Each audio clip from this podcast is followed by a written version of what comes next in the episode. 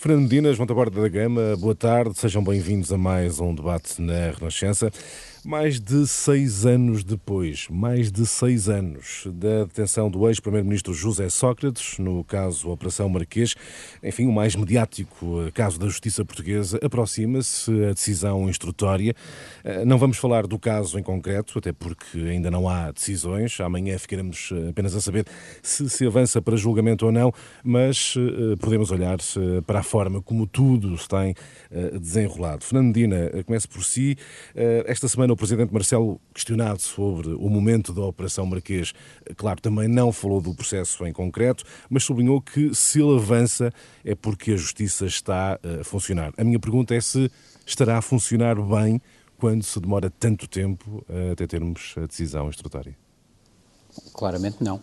Eu acho que este é, aliás, um exemplo paradigmático do que é o mau funcionamento da organização do sistema de justiça, o que não quer dizer das decisões que são tomadas em cada instância, mas seis anos para estarmos na fase de instrução, por isso estamos ainda numa fase prévia ao julgamento, estamos numa fase facultativa em que se está a decidir se há matérias ou não suficientes para serem julgadas, ainda não começamos o julgamento de facto, numa matéria com a importância, aliás, que esta tem do ponto de vista de toda a sociedade portuguesa, é, um, é talvez dos aspectos que nós podemos dizer que no nosso sistema eh, social pior funciona.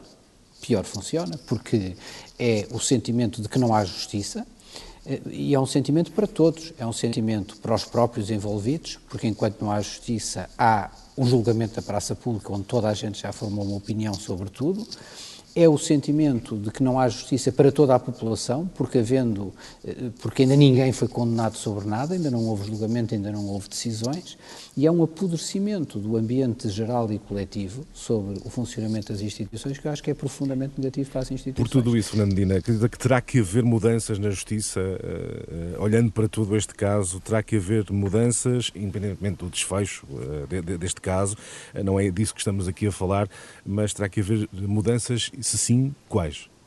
Eu acho que nós temos que distinguir dois aspectos. Um aspecto é o problema da, eh, quando se fala da justiça, sobre o problema da qualidade da decisão. Isto é, o nosso sistema tem uma boa probabilidade de eh, tomar as decisões adequadas nos vários níveis, sim ou não. Eh, e nós temos tido provas da qualidade da decisão que é tomada. A questão fundamental, na minha opinião, coloca sobre o processo. Uh, e o processo, claramente, é um processo em sede de justiça que tem que ser profundamente revisto, simplificado e encurtado, e isto envolve vários agentes. Uh, precisamos mesmo de um debate, precisamos mesmo de, um, de, um, uma instrução e de uma fase de instrução que é, no fundo, um pré-julgamento. O Presidente do Supremo Tribunal defendeu mesmo matéria. a extinção do Tribunal Central de Instrução Criminal, concorda? Mas isso é, isso é, uma, outra, isso é uma outra hum. matéria um pouco diferente que, não, é, que, não, que, não, que na minha opinião, eh, que tem, um, que tem um efeito sobre a qualitade das decisões, mas não tem um efeito tão direto sobre a rapidez do sistema, que é onde eu acho que está aqui o principal problema. É impraticável um sistema uhum. em que o nosso processo em sede de justiça pode demorar relativamente a um processo desta natureza. Estamos em seis anos para a fase de instrução. Não sei, o João tem muito mais experiência do que eu Vamos. nesta matéria, mas diremos o quê? Isto pode demorar o quê? Mais 10, mais 15 anos, até um trânsito em julgado de sentença final. João Taborda da Gama, perante tudo isto, é uh, o que é que terá que mudar na justiça portuguesa? Como é que olha para a forma como se desenrolou, uh, ou está ainda a decorrer o processo, o caso Operação Marquês? Olha, não.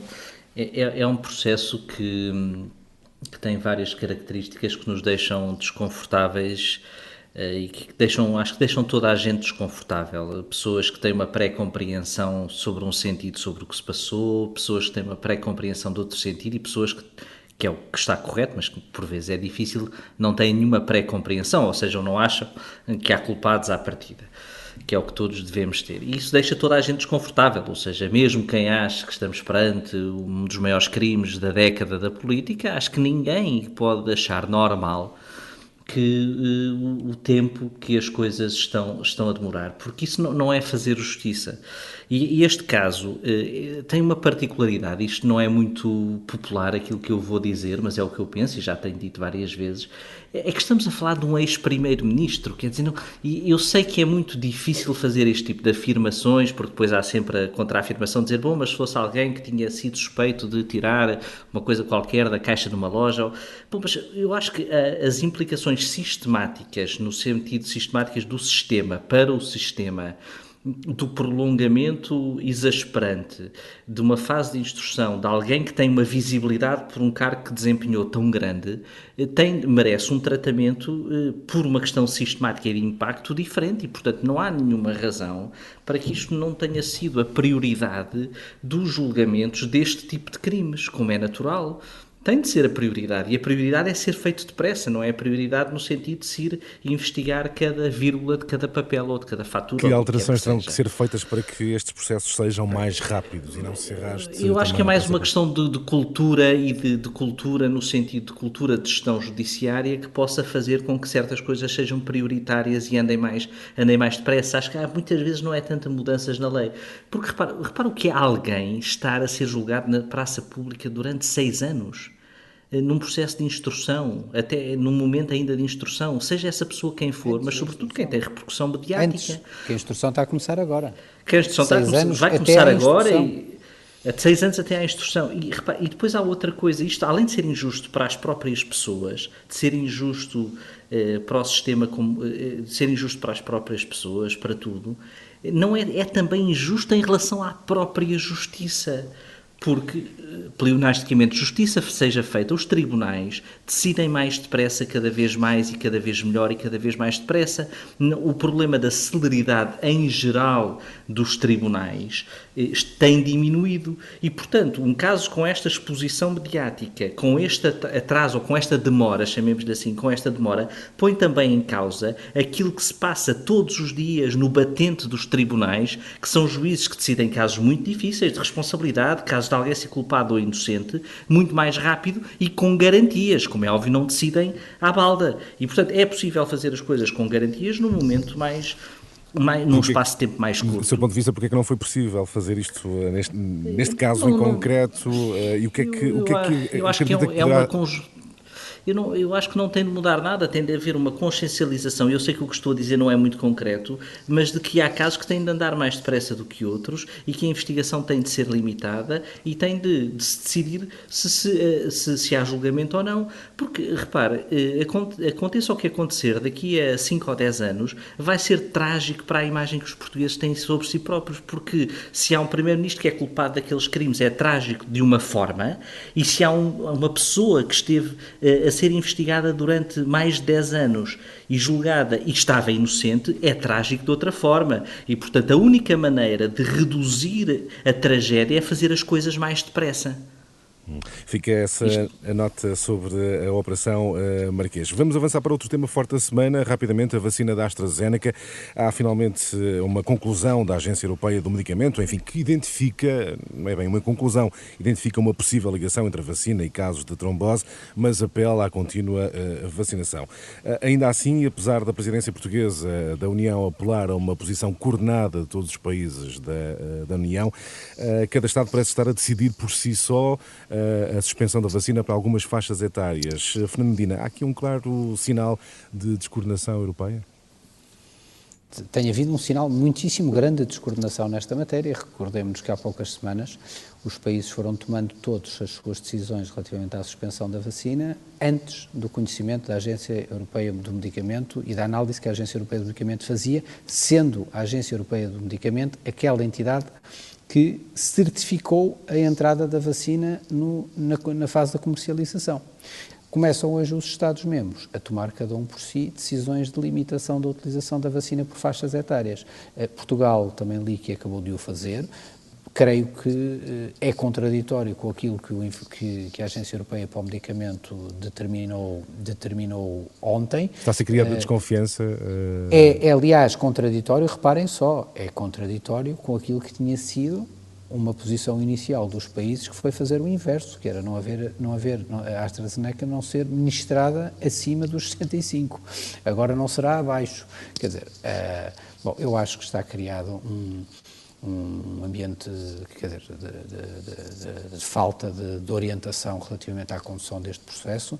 Eu continuo a sublinhar um aspecto de, criação de dúvida, mas eu gostava de terminar sublinhando este aspecto fundamental. Não são conhecidos efeitos adversos superiores a, a, vários outros fármacos que estão em circulação e que têm efeitos secundários, como nós todos eles têm, que nós lemos nas bulas de cada medicamento quando, quando o compramos. Uh, e eu creio que esta é a mensagem fundamental que tem que ser sublinhada e que tem que ser reforçada e que tem que ser insistida para que as pessoas tenham confiança nesse sistema e, e lamentar, obviamente, esta cacofonia, instalando a dúvida quando deviam estar a instalar a tranquilidade. João, Confiemos. João, Palavra de confiança. João Tabora da Gama, apesar deste, desta mensagem de Fernando, de Fernando Medina, está criado um caldo de desconfiança e que mostra a dificuldade de coordenação uh, a nível europeu. Acho que não há uma dificuldade de coordenação. Eu acho que os governos estão a reagir nesta matéria e as autoridades nacionais nesta matéria, como em tantas outras, que é cedendo ao medo das pessoas. As pessoas estão com medo e leem notícias e depois ficam com mais medo, é medo em cima do medo. E aquilo que é preciso é, tal como nas medidas que são meramente, digamos, que jogam com as percepções das pessoas, etc., é, é, é, ser político e governar tem que ser neste momento é dizer coisas que as pessoas não gostam. E não gostam, não percebem, têm receio, e neste caso é dizer a vacina é segura, eh, as pessoas andam na estrada, morrem pessoas na estrada, não há risco zero, foram ministrados 25 milhões de vacinas, houve poucos mortos, cada morte, claro, é uma tragédia, mas políticas públicas é escolher entre o número de mortes menor possível e, portanto, não alimentar isto e continuar a vacinar pessoas. Claro que é extremamente difícil fazer isto em qualquer cenário e é extremamente difícil fazer isto quando o país ao lado, ou o país C ou o país D, começa a tomar medidas para acalmar o medo da sua população. Mas eh, isto não é assim nas vacinas normais, não é assim nos medicamentos normais, não é assim normais, ou seja, fora do contexto Covid, em termos de normalidade e de sanidade mental e política. E, portanto, é, é, óbvio que a vacina é segura. Claro que terá contraindicações, como tudo tem contraindicações, mas não há nenhuma prova de que as contraindicações não sejam infinitamente inferiores ao bem que a vacina está a provocar. Sim. E numa altura em que há poucas vacinas, etc. Mas também percebo que é difícil lidar depois com o exemplo dos outros países. Portanto, tem de haver uma coordenação para não haver reações. Chegamos ao fim de mais um debate. João Taborda da Gama, Fernandina. Até para a semana. Até para a semana. Até para a semana.